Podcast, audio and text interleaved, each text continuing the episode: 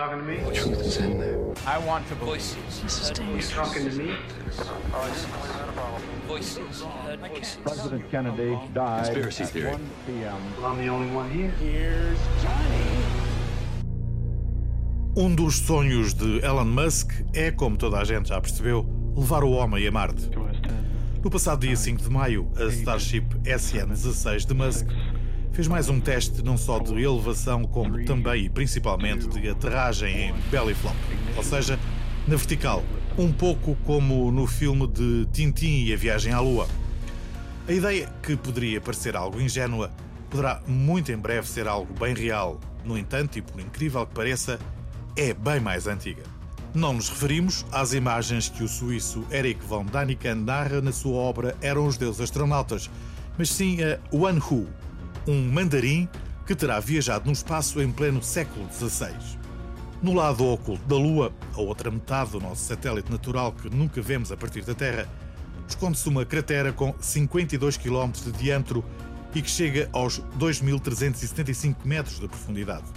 Em 1970, e após uma década em que os soviéticos e norte-americanos cartografaram esta região lunar, a NASA batizou a cavidade com o nome Wanhu, numa homenagem a um alto funcionário do Império Chinês que no século XVI terá conseguido chegar ao espaço sentado numa cadeira movida à pólvora. Num puro exercício de criatividade muito fértil, poderemos imaginar que foi nessa cratera que o Anhu e o seu veículo espacial se estatelaram. Toda a lenda tem, em maior ou menor grau, algum nível de veracidade.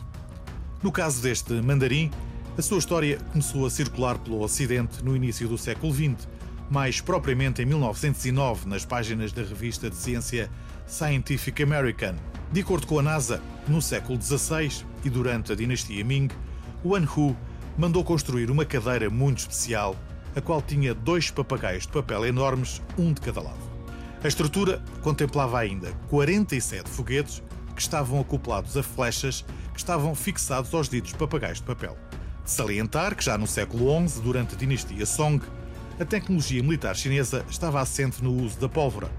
Existem relatos que referem o seu uso, por exemplo, durante uma das muitas guerras que travaram.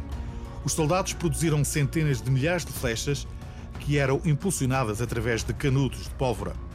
Dezenas de anos mais tarde, a mesma dinastia desenvolveu os primeiros protótipos de armas de fogo. Ou seja, os contemporâneos de Wan Hu sabiam muito bem que um foguete de pólvora poderia ser um excelente propulsor, mas uma coisa bem diferente é usá-lo como meio de transporte, nomeadamente para seres humanos.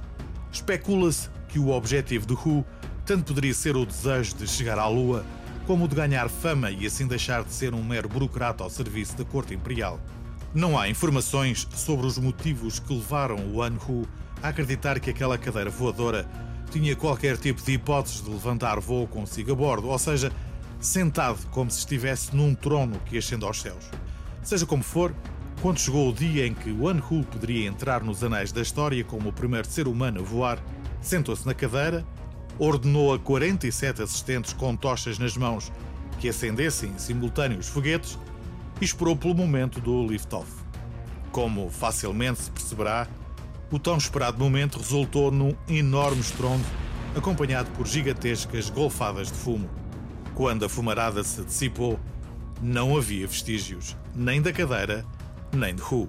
Na altura, ninguém percebeu realmente o que tinha acontecido, ou seja, a explosão tinha pura e simplesmente pulverizado o proto-astronauta. A inexistência de vestígios no local fez nascer a lenda de que afinal ele tinha mesmo conseguido levantar voo, atravessado a atmosfera terrestre, tornando-se assim no primeiro astronauta, o primeiro humano a chegar ao espaço. Apesar de tudo, esta história, e tem ela poucas, algumas ou mesmo nenhumas partes verdadeiras, tornou-se parte do imaginário de todos aqueles que quiseram construir um verdadeiro foguete que nos conseguisse levar à Lua ou a Marte. Foi preciso esperar até 1957 para que a União Soviética desenvolvesse o Sputnik, o foguete desenvolvido pelo engenheiro Sergei Korolev.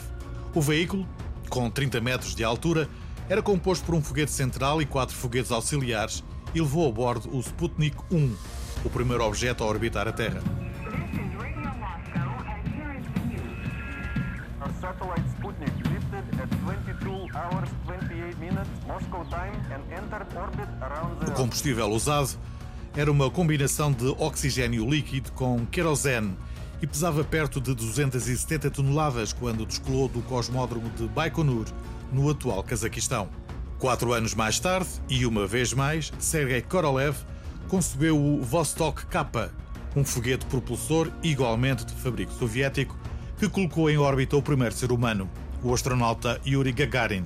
O foguetão elevou-se com a ajuda de uma mistura de oxigênio líquido e uma forma mais refinada de querosene, conhecida pelo acrónimo RP-1.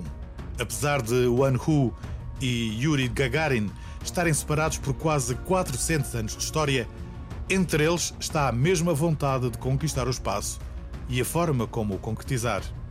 Curioso, não?